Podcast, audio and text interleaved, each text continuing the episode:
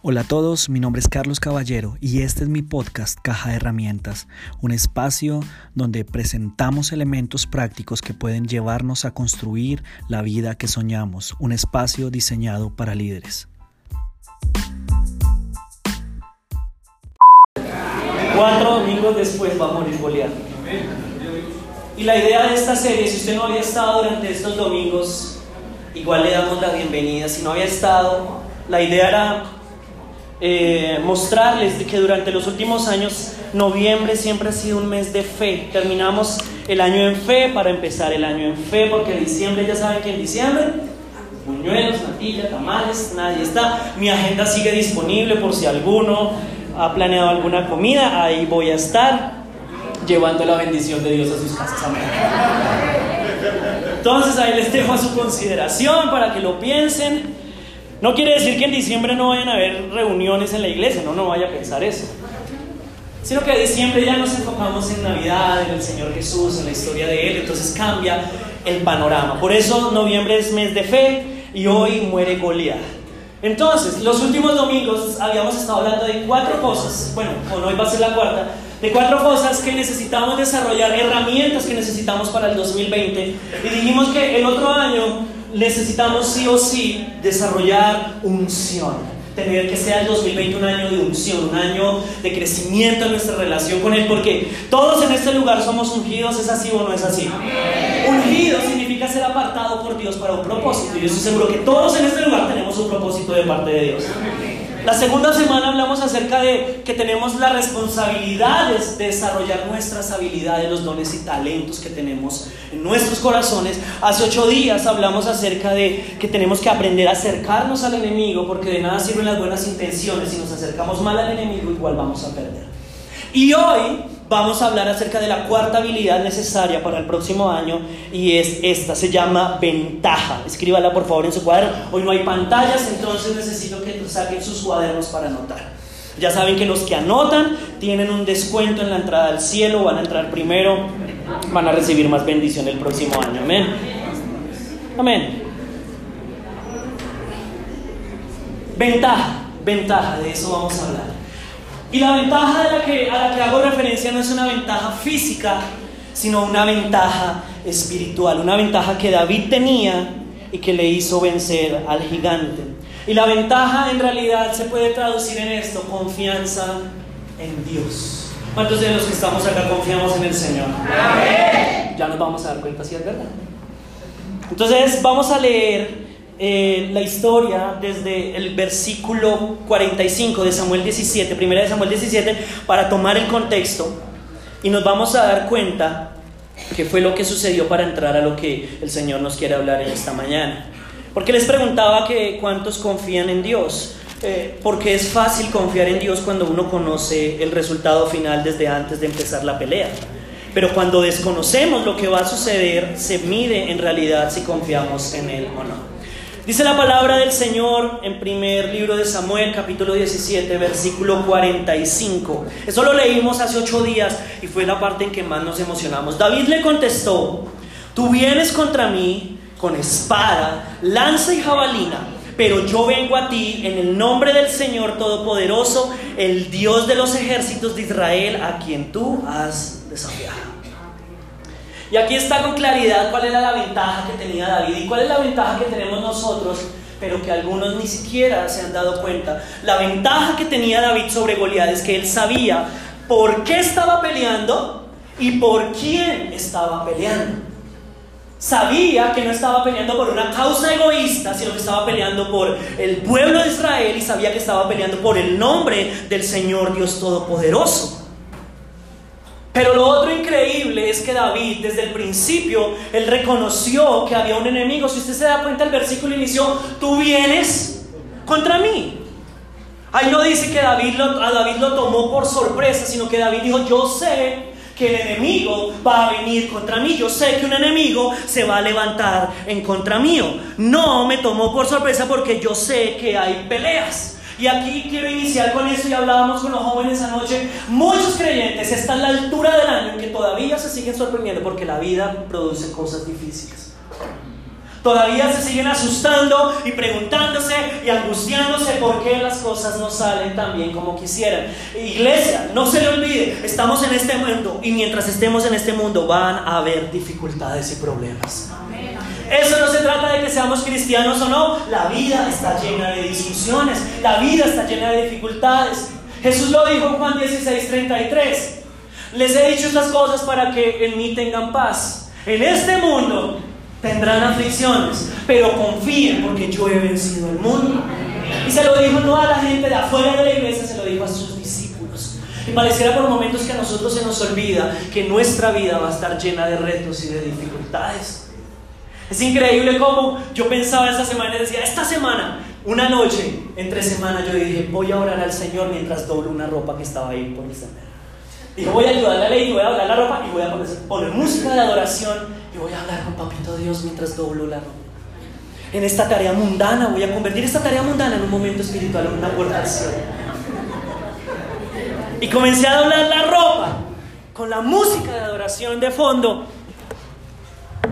y no habían pasado dos minutos, mire, se los digo con honestidad, dos minutos. Y mientras la canción sonaba de fondo, que yo solo sé que yo soy tu hijo y él es mi padre.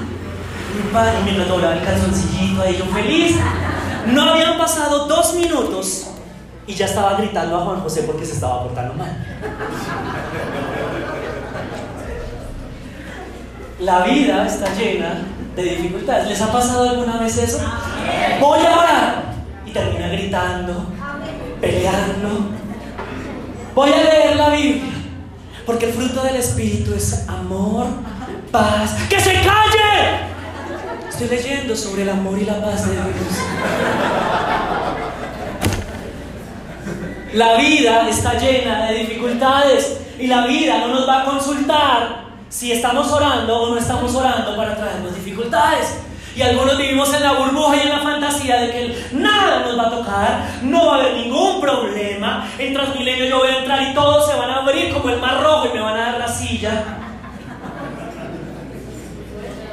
Y cuando vivimos pensando eso, yo nunca me voy a enfermar, nunca voy a tener escasez, mi empleo siempre lo voy a tener, mi suegra nunca me va a visitar. Si usted vive pensando en eso, Usted está mal porque la vida está llena de problemas y los únicos que pueden vencer son los que son conscientes de que van a venir las dificultades. Y David por eso pudo vencer a Goliat porque él dijo, yo sé que tú vienes contra mí. O sea, no es, ay, yo pensé que después de ser cristiano tú ibas a ser un camino de rosas y de pétalos hasta el cielo. No, él sabía que todos los días vienen cosas en contra de nosotros. Todos los días van a llegar facturas a nuestras casas. Esa factura endemoniada del gas, la del acueducto. Vienen y golpean a nuestra casa. Los micrófonos que nos sirven. Todos los días van a haber ataques del enemigo. Hay predicadores que dicen eso. El diablo me apagó el micrófono. No, las pilas no se las cambiaron. Las personas nos pueden sacar mal genio todos los días. ¿Es así o no es así? Nuestros hijos nos pueden sacar el mal genio. Nuestra esposa nos puede sacar el mal genio. Nuestro esposo nos puede sacar el mal genio.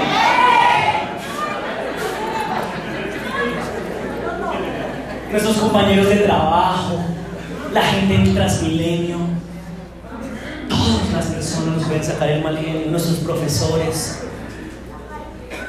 Todos los días van a haber posibilidad de que venga una enfermedad, una gripa.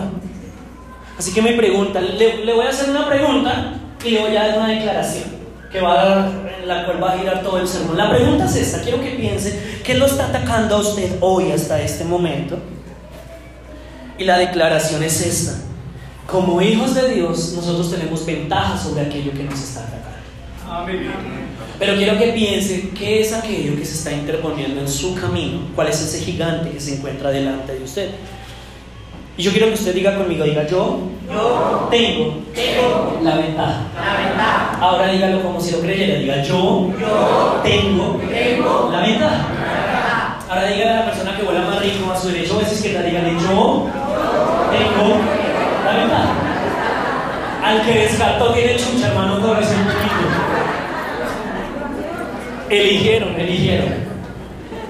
Todos tenemos una ventaja sobre nuestros enemigos espirituales. Pero escúcheme bien, ¿saben qué es triste? Que todos tenemos las mismas ventajas, pero muy pocos las usan. Y es muy fácil vivir frustrados porque uno escucha a la gente decir, ay Carlos, es que si yo entendiera la Biblia como usted la entiende. Ay Carlos, es que si yo pudiera orar, es que si yo tuviera la esposa que usted tiene, es que si ley, es que si yo tuviera la esposa que usted tiene, es que, obviamente, nadie le pregunta eso, obviamente nadie le pregunta eso. Si todos dejáramos de vivir diciendo eso, ah, es que este, es que aquel. El que, el que lee más la Biblia la entiende más que usted tiene la misma Biblia que usted tiene en su casa. Lo que pasa es que pasa más tiempo leyendo la Biblia. La vida de oración que usted admira y a veces dice, ah, que tuviera esa vida de oración. Y mire cómo Dios responde. Es la, son las mismas 24 horas que tiene. Lo que pasa es que esa persona hace uso mejor de las 24 horas que las que tiene. Hace ocho días aplaudieron todo lo que quieren aplaudir. Yo sé que no van a aplaudir casi. Así que no me hablan. El matrimonio que usted anhela, que usted desea, está al alcance de usted también. Lo que pasa es que esa pareja ha trabajado para tener ese matrimonio. Todos tenemos las mismas ventajas, pero muy pocos usamos las ventajas. Y déjeme decirle algo, si usted no es consciente de las ventajas que tiene, vamos a llegar a final del otro año y se va a dar cuenta que usted no avanzó como quería avanzar. Todos los creyentes de esta iglesia que me están mirando en este momento tenemos los mismos 50 domingos para venir a la iglesia. Pero no todos hacen uso de esos 50 domingos para venir y alimentarse de la palabra de Dios y salir a vencer los goliaths que se presentan durante la semana. Entonces, cuando usted no le da prioridad a Dios, aunque tiene la misma ventaja que los demás, porque nadie le impide venir a usted a la iglesia, si usted no le da prioridad a Dios, usted va a enfrentar más dificultades, los gigantes no van a caer, no porque Dios lo ame menos, sino porque usted no ha hecho uso de las ventajas que Dios ha puesto en sus manos. Entonces David era consciente de lo que estaba pasando. David se dio cuenta y dijo, por encima de ellos yo tengo una ventaja. Misma ventaja. Todos tenemos las mismas ventajas, pero los resultados pueden ser diferentes. Yo llevo desde el año pasado, desde diciembre del año pasado, juicioso en el gimnasio, haciendo ejercicio, bajando de peso porque estaba muy gordo. Porque el matrimonio al que no mata, desfigura. Amén. Y yo sufrí, yo soy testimonio viviente de eso, hermanas. Yo estaba pasado muchos kilos y yo entré juicioso, decidido a hacer ejercicio, ya llegué al peso, ahora tengo, bueno, otras metas. Y, y yo me daba cuenta de algo la semana pasada. En el gimnasio las máquinas están disponibles para todos los que entran al gimnasio. Todos podemos usar las máquinas. Pero resulta esta, esta última semana, a la hora que yo he ido, siempre me encuentro con el mismo gordito. Siempre está el mismo gordito. Y el gordito parece que tuviera la misma, una rentilla similar a la mía. Entonces yo llego y cojo esas pesas de 230 kilos y comienzo.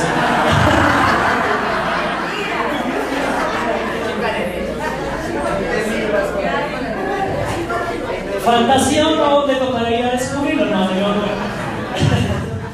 El caso es que yo comienzo a levantar y hacer ejercicio ahí. El gordito se hace a mi lado. Coge unas pesas. Hace una, dos y saca el celular.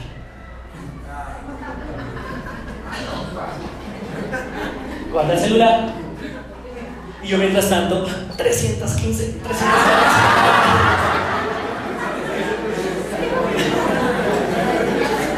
Y el gordito, me voy para la otra máquina. Vamos a hacer espalda. Y el gordito se sienta al lado. Una, dos, ay, celular. Ah, WhatsApp. Y guarda. A la hora en que nos vamos, ya terminamos la rutina, ¿quién cree que va a tener mejores resultados?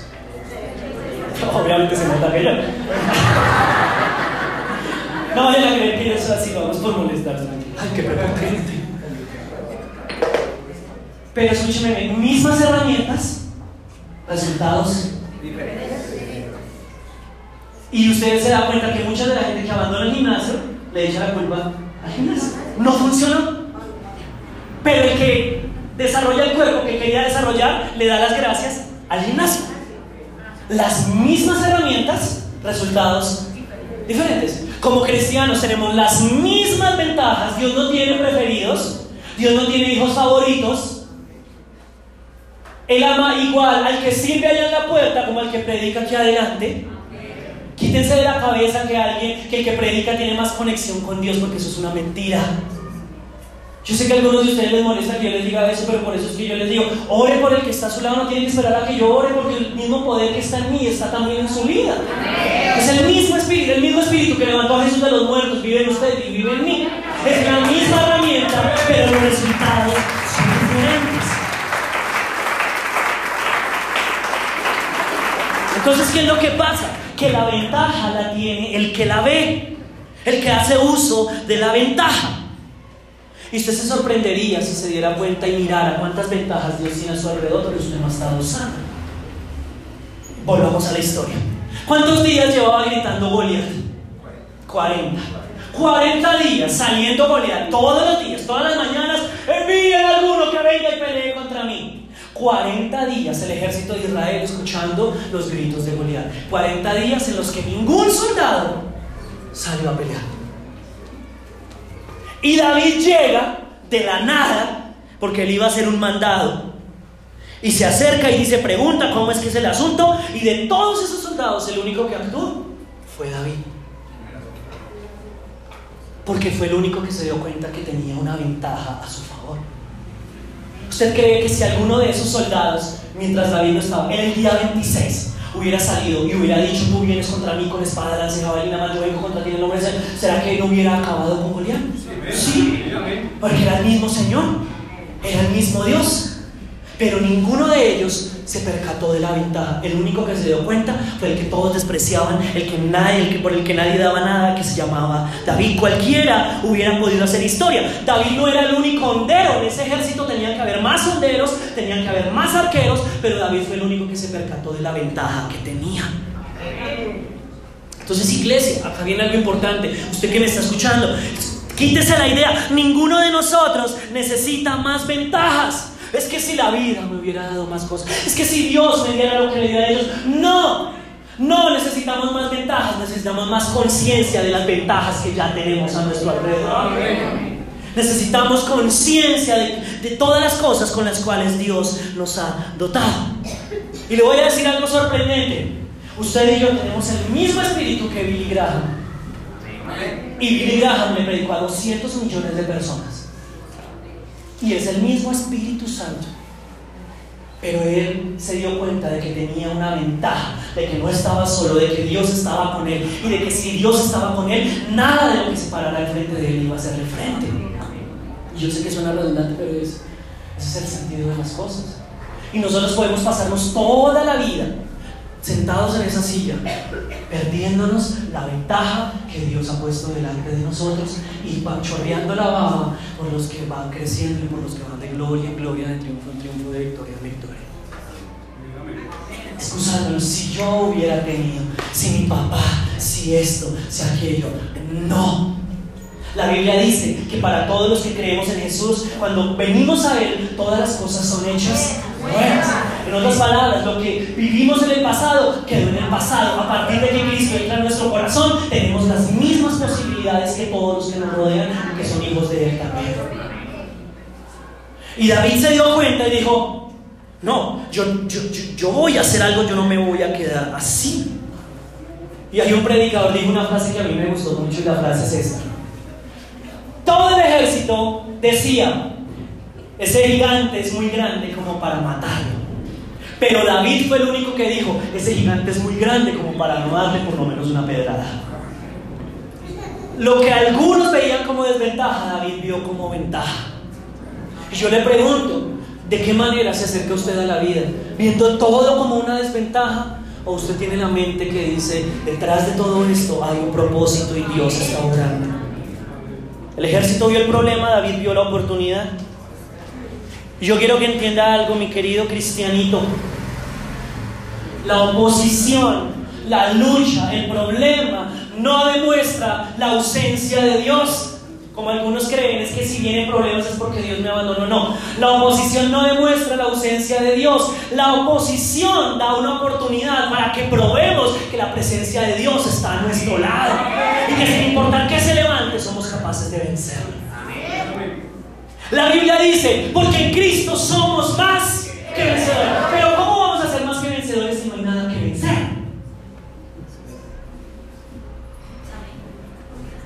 Oiga, yo no había pensado nunca en eso. Todo lo puedo en Cristo que me fortalece. Bueno, ¿por qué habría de fortalecerme si no me encuentro débil en algún momento? Hmm profundos de la Biblia. Aunque un ejército se levante contra mí, no temerá mi corazón. Ah, quiere decir que se va a levantar un ejército. Para que no tema mi corazón. Como les decía el viernes de fiada, viene la cosecha. Hmm, la cosecha es trabajo. Y escúcheme bien, no se le olvide que no se trata de qué es lo que viene a nuestras vidas, sino de cómo vemos lo que viene a nuestras vidas, lo que nos da la ventaja o la desventaja. Si usted ve su vida, todo lo que viene como un problema, así va a ser. Pero si usted ve lo que viene a su vida como una oportunidad para crecer en Dios, así va a ser. Si usted ve la escasez como el castigo divino, Dios no me ama, así va a ser. Pero si usted ve la escasez como una oportunidad para conocer a Dios que provee en medio de la escasez, así lo va a ver y va a experimentar los milagros de Dios. Si usted es soltero, ve su soltería como un castigo de Dios, así va a sentirlo. Pero si usted ve su soltería como una etapa en que Dios lo está preparando para una mujer especial, así va a ser.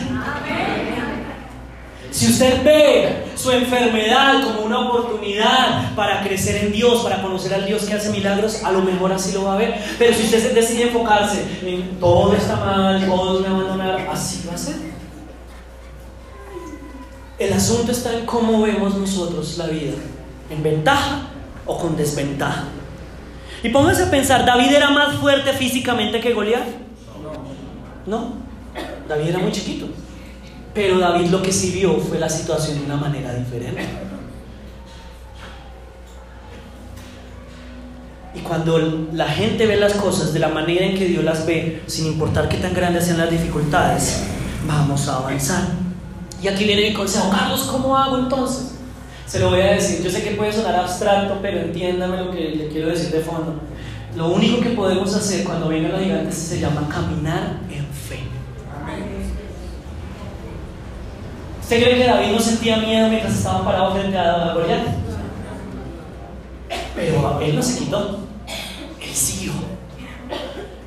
Por ahí dicen que miedo no es la ausencia de. Bueno, ya me perdí, olvídalo. Eso, miedo no es la ausencia, miedo no es la ausencia de valentía, sino seguir adelante a pesar de que exista ese sentimiento. Ah, me entendieron,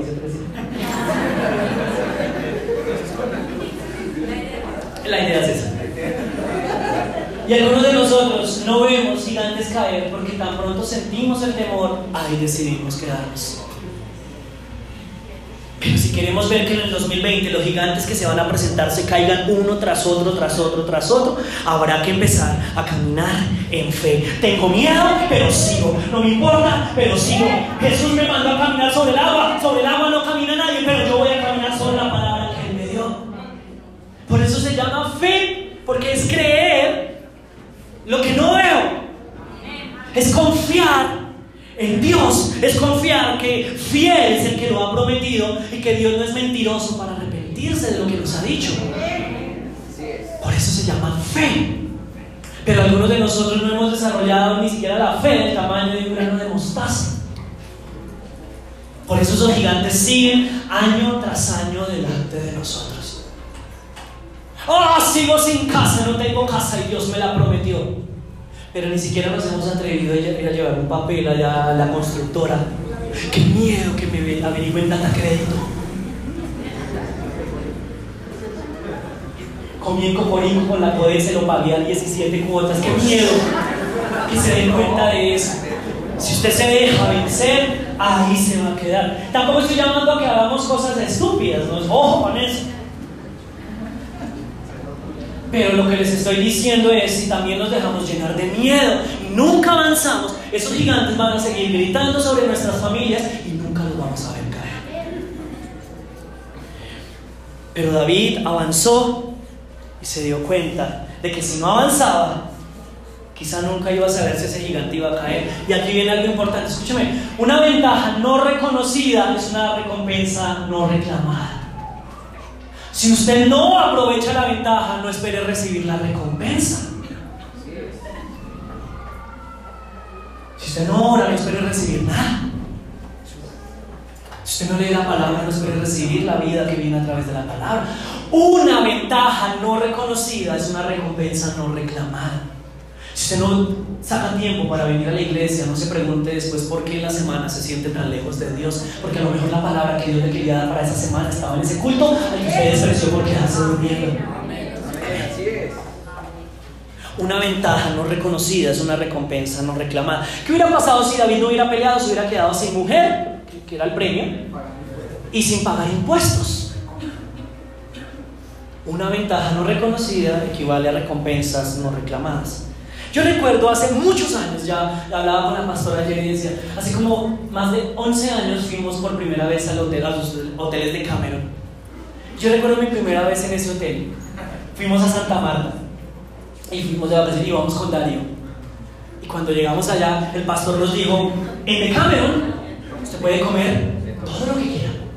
Puede hacer uso de todas las piscinas, puede ir al mar, le van a dar snacks, pizzas, perros calientes, arepa de huevo, arroz con leche, por la noche en restaurantes temáticos usted puede entrar al que quiera porque su manillita le da la identidad de que usted tiene el pase de todo incluido. Yo le dije a es el pastor, pero no comamos cuento. Traje de sobra 50 mil pesos, eso no va a alcanzar para pagar lo extra. Nada, no comamos cuento. Entramos a la habitación, había gaseosas en las neveras, agua de melos. No, no puede No caigamos la trampa del pastor, no caigamos en la trampa. Salimos a desayunar, ah, no, a almorzar ese día. Un, unos una porcioncita de arroz así que, que tal que sea por gramo nos cobren más pilas. No tomamos cuenta, no tomamos cuenta. Eso aquí viene de Salto Ricacho, nosotros de los olivos no sabemos eso. Pilas, pero pilas. No sé, poquito ese, ese, ese mediodía. No, los pone. No me voy a dejar juntar los 50 que tengo. Llegamos por la noche, fuimos al restaurante italiano. Una pinchita de pasta ahí que encima. Nada, nada. Firme, Darío, firme. No tenemos más. 50 lucas, no tenemos más que 50 lucas, nada más. No comimos nada. Nos acostamos con hambre. Y al otro día nos levantamos y estábamos haciendo fila para el desayuno para recibir los huevos. Y un señor estaba delante de nosotros, Darío me puede desmentir. Y un señor delante de nosotros dijo, le preguntó el cocinero que estaba haciendo los huevos, ¿qué huevos le preparo? Y el señor dijo, de todito. Y yo, ¿qué es eso? Y el señor, el, cocinero no se asustó como yo pensaba que se había de asustar. Ok, ¿cuántos huevos quiere? Yo no daría pero sí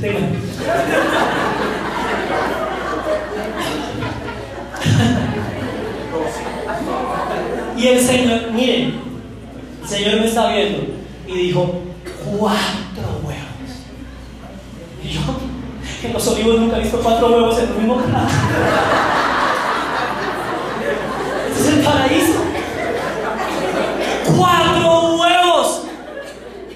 Y nosotros le preguntamos al que estaba ahí, ¿no puede pedir todo lo que quiera? Nos sí, todo. Hermanos, ni para qué les cuento los otros días llegamos a enfermarnos de la intoxicación de la ¡Hay testimonios!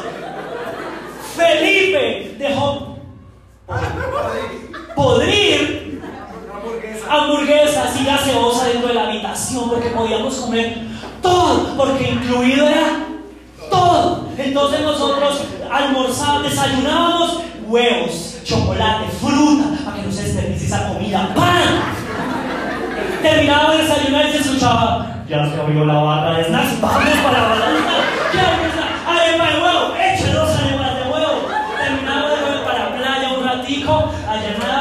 la hora del almuerzo. Unas platadas, hermano. Literal nos enfermamos de tanto comer. Porque era mucha comida. Y cuando nos dimos cuenta que todo estaba incluido, esa era nuestra ventaja, pero no la habíamos visto.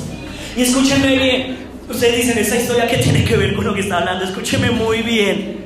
El pago, nos dijeron, el pago que usted hace por estar en este hotel le da derecho a comer todo lo que hay en este hotel, hacer uso de todo. Y yo le vengo a decir en esta mañana, hubo alguien que se llama Jesús, el Veracruz del Calvario, él hizo un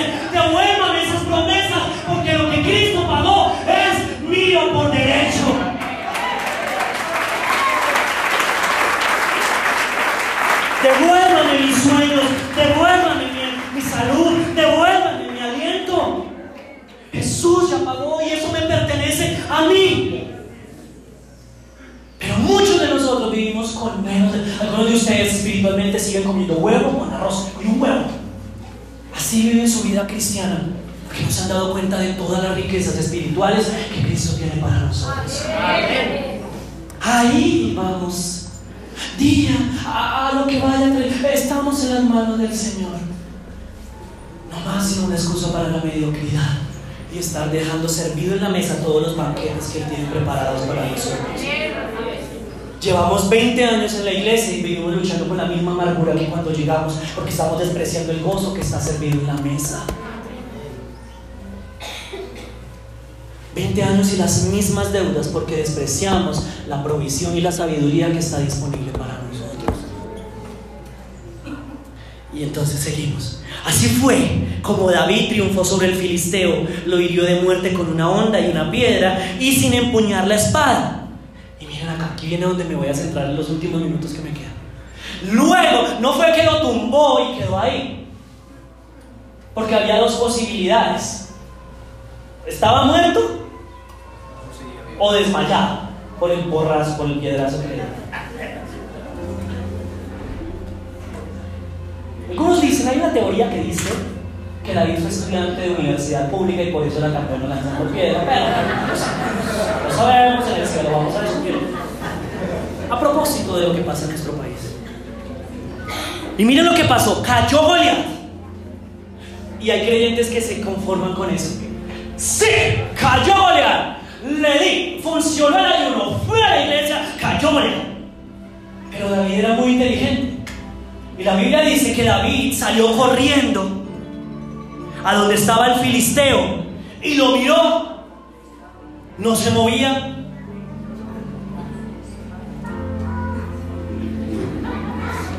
No se mueve. ¿Qué hubiera hecho la mayoría? Ven, sí.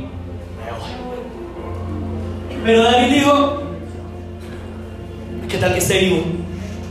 ¿Y qué tal que solo haya sido un golpe? Y sacó la espada del gigante, lo remató con ella y luego le cortó la cabeza.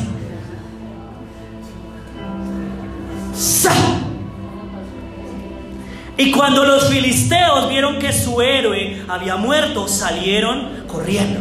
Entonces el ejército de Israel y de Judá se llenó de alegría, de, de, fuerza, y dio gritos de guerra y se lanzaron contra ellos y los persiguieron hasta la entrada de Gad y hasta las puertas de Cron. Todo el camino desde Sayajin, ah no mentira, desde Saharajin hasta Gallo y en la Biblia, hasta Gad y Ecrón quedó regado de cadáveres de filisteos. Y cuando los israelitas dejaron de perseguir a los filisteos, regresaron para saquearles el campamento. Luego David tomó la cabeza de Goliat y se la llevó a Jerusalén. ¡Gas! ¿Le quita la cabeza? La. Las curre. Las greñas ahí. Chorre, chorre, chorre. Y David, ay, se me Y la llevó hasta Jerusalén. pero las armas las guardó en su tienda de campaña. Y ahí no está hablando de la tienda de campaña de David, porque David no iba a quedarse en la guerra, David iba a ser un mandado. O sea que esa tienda de campaña no era de él, sino de Goliat. Y guardó las armas allá. Anteriormente, miren, Dios mío, algunos de ustedes siguen frustrados porque la gente no los ve, creyendo que de la gente proviene su bendición. Y anteriormente Saúl, al ver a David enfrentarse con el filisteo, le había preguntado a su general, mire lo que le pregunta, Abner, ¿quién es el padre de ese muchacho? O cuatro historias, cuatro domingos vamos hablando de David y todavía no se le aprendieron el nombre. Y algunos de ustedes siguen, ay, es que si no me miran, si no me hablan, si no me saludan, si no me dicen, si no me comentan, hermano, su bendición y mi bendición no depende de los hombres. Si Dios nos mira, es más que suficiente para nosotros.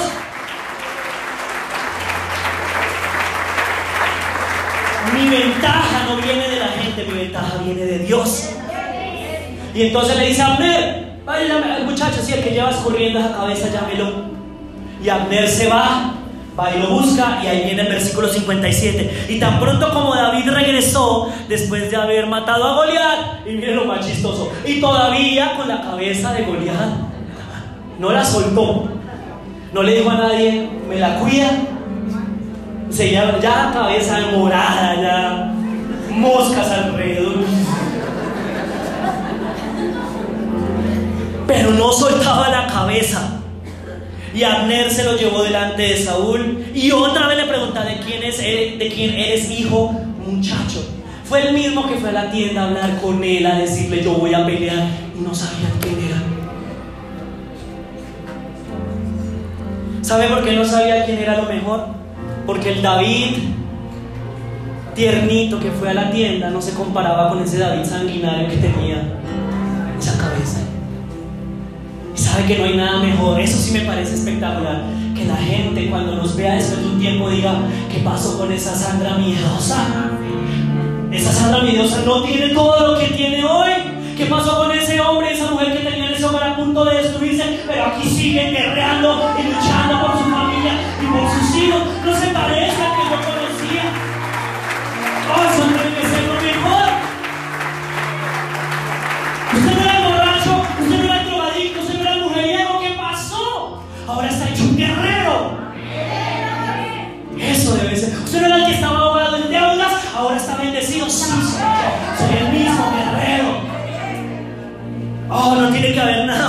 esa sensación. Soy de Isaí de Belén, servidor de su majestad, respondió David. Pero aquí viene algo importante. Por favor, iglesia, deje de sobrevivir a aquello que Dios le ha mandado a acabar gigantes que nosotros hemos dejado vivos y por eso siguen detrás de nosotros. Por eso llevamos la vida que llevamos. Se tiene que ir para el suelo. No solamente tiene que caer aturdido, le tenemos que cortar la cabeza. Es pecado, yo creo que ofende a Dios vivir mediocremente. Y uno diría, pero uy, qué historia tan ruda en la Biblia, ¿por qué le tienen que cortar la cabeza? ¿Sabe por qué? Porque en la antigüedad cortarle la cabeza al enemigo significaba victoria completa. Lo que estaban diciendo es, le quito la cabeza y este de ahí no se levanta más. Pero muchas de las batallas que libramos como cristianos están enfocadas en tumbarlo y en alejarlos un poquito. Pero pasa el tiempo y van a volver porque no los hemos acabado. Y entonces nos acostumbramos a vivir en un ciclo como Jonás. Venimos, adoramos al Señor en la semana, la, ballena nos traga, nos da vueltas y el domingo vomitados otra vez acá. Señor, ayúdame esta semana, reprendo. Y salimos otra vez y en la semana otra vez la ballena vuelve y nos traga y el domingo siguiente vuelve y nos vomita. Y vivimos en ese ciclo de mediocridad y llevan 20 años y siguen luchando por lo mismo. ¿Por qué? Porque el gigante lo dejamos sencillamente golpeado, pero David no hizo eso. Y de hecho, quitarle la cabeza a los enemigos no era nada bíblico, sino que eso venía desde hace muchos años. Y hay un texto antiguo donde un egipcio dice, le quité la cabeza a mi enemigo para mostrarle que lo que él planeaba hacerme a mí, yo se lo hice a él. Él venía a hacerme algo y yo le devolví el golpe y no lo dejé levantar. Y todo ese ejército estaba en modo conformista, desde que no nos maten, desde que no nos hagan nada, desde que haya arroz con huevo en las mañanas. Ahí estamos bien. Bendito sea el nombre de Dios. Desde que no nos divorciemos. No, hermano. Lo que el enemigo ha pensado hacernos a todos los hogares, que es divorciarnos, se lo tenemos que devolver. ¿Y sabe cómo se lo devolvemos? Diciéndole, Satanás, no solamente no me voy a divorciar, sino que voy a disfrutar mi matrimonio hasta el fin de mis días y voy a levantar hijos que me teman y voy a ser fiel a Dios en todo lo que yo haga.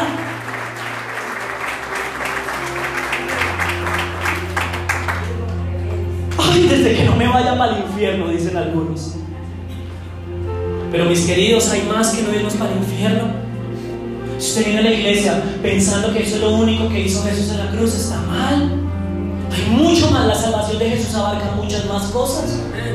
Si su relación con Dios se basa en que no me vaya para el infierno, usted está desaprovechando su vida. Soy Juan 10:10. 10. Porque el ladrón viene para matar, hurtar y destruir, pero yo he venido para que tengan vida. No solamente vida, hay algunos de nosotros que nos quedamos solamente con la vida. Ame de verdad. El Señor nos quiere llevar a soñar de verdad, a cantar de verdad. A decir no solamente me conformo con tumbar a Goliat, sino acabarlo por completo. Y algunos de ustedes llegamos a diciembre y todavía vienen, vienen con un Goliat ahí al lado. Pastor, ¿cuántos días de ayuno para darle? Siete, como si fueran Ave Marías. Siete días de ayuno, tareas de lectura bíblica. Y lo tumbamos. Y a los dos meses, otra vez. Que nos conformamos solamente con que el problema se vaya unos días. Ay, la deuda se fue seis meses, pero llega Navidad y otra vez endeudamos. Voy a la iglesia, y, como me dijeron algo que me movió el corazón, animado. Pero en la semana otra vez desanimados. El Goliat sigue ahí. Y madurez espiritual, la victoria a la que el Señor nos quiere llevar es que sin importar si siento o no siento, yo sigo alabando a Dios. Eso significa que Goliat de verdad le quitamos la cabeza. Pero escúcheme bien y con amor se los digo, usted viene a la iglesia y levanta las manos solamente porque siente o no siente, Goliat está parado a su lado.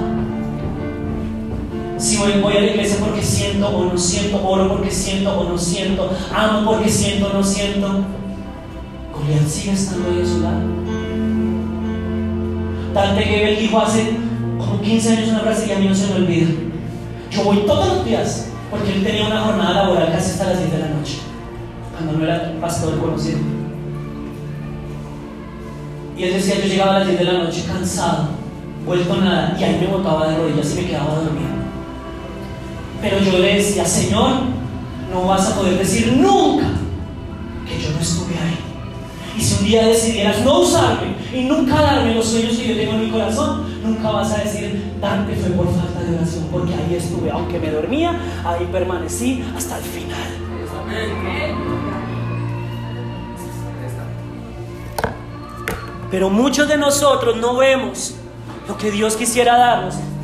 Porque nuestra meta es tumbarlo. Que en diciembre no pase nada. Que en enero no pase nada. Que en abril no pase nada. Y si en abril no pasa nada, ya es más que suficiente. Y nos conformamos porque ese gigante se va a levantar y va a volver a nuestras vidas en algún momento. Por favor, iglesia, basta de mediocridad. El otro año tiene que ser un año de compromiso con Dios si queremos ver, no conmigo, no con una iglesia. El compromiso tiene que ser con Dios. Usted tiene que comprometerse a crecer, a avanzar, a no conformarse con lo que hasta este momento ha tenido. ¿Por qué? Porque el ataque de hoy se puede convertir también en la ventaja de mañana, en el testimonio de mañana. 14 años después, y termino con esto, David va huyendo de Saúl. Yo se los dije al principio de la serie, no todo el que lo abraza y el que lo consiente y el que lo besa es bueno para usted. Seleccione bien las personas que usted tiene a su alrededor. Porque el que abrazó a David, el que lo acarició, el que lo apachuchó, se convirtió en el enemigo lleno de celos. Ojo con eso. Y David está huyendo y llega donde el sacerdote y le, pide dos cosas al sacerdote. Le dice, necesito comida para mis soldados. El sacerdote le dice, solamente tenemos el pan consagrado, pero cómaselo. No importa, dele de comer a sus soldados. Y lo segundo, David le dice, necesito un arma porque mis armas se me quedaron porque salimos tan afanados que se me olvidó cogerlas. Y el sacerdote llega y le dice lo siguiente, le resumo la historia. David, usted sabe que estamos en el templo, aquí no tenemos armas. Ah, sí, tenemos una. Solo hay una. Detrás del templo, allá atrás, envuelta en el efod, que era una tela con la que se cubrían los sacerdotes, está una espada. Y en la espada de Y David dice en la Biblia, no me hubiera podido dar mejor arma que esa. Quiero que entienda lo siguiente. El efod representa la voluntad de Dios. Cuando alguien quería conocer la voluntad de Dios, consultaban el efod. Y cuando David, cuando la Biblia dice que, está, escondido en el efod. A David yo creo que le trajo recuerdos. David cuando vio esa espada se acordó de Eliab que lo despreció. Ah, fue ese día que mi hermano me despreció. Ay, fue el mismo día que Saúl me despreció. Ay, no solamente Saúl, fue el mismo día que Goliat me despreció. Pero él no se quedó ahí. Fue el mismo día en que el Señor me entregó la victoria sobre ese gigante. Fue el mismo día en que vencí.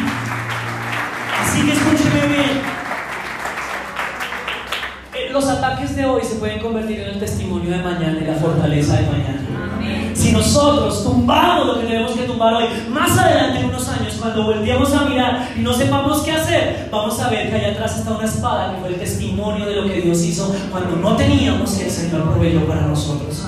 Vamos a volver a mirar y vamos a decir, ah, hubo cáncer, pero el Señor me sacó de esa, así que esta también me va a sacar. Cuando volteemos y miremos, ah, no tenía la oportunidad de entrar a estudiar, pero miremos hacia adelante y hoy estoy consagrando mi título universitario, porque para el Señor no hay nada imposible.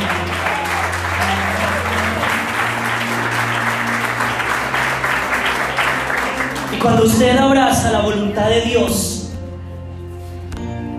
todo lo que parece un ataque se convierte en parte de su propósito. Romanos 8:28. A los que amamos a Dios, a los que hemos sido llamados conforme a su propósito, todas las cosas nos ayudan. Así que cierro con esto. Todo lo que el enemigo use para dañarnos, Dios lo transforma para levantarnos.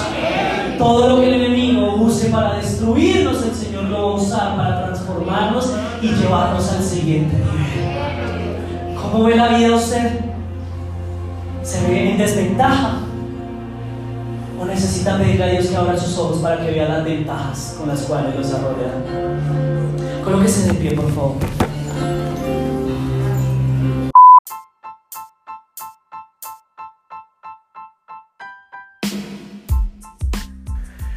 No siendo más, muchísimas gracias nuevamente por sacar este tiempo para escuchar, para seguir creciendo como líderes y como personas en todas las áreas de nuestra vida. Que tengan una muy buena semana. Nos vemos el próximo viernes. Chao.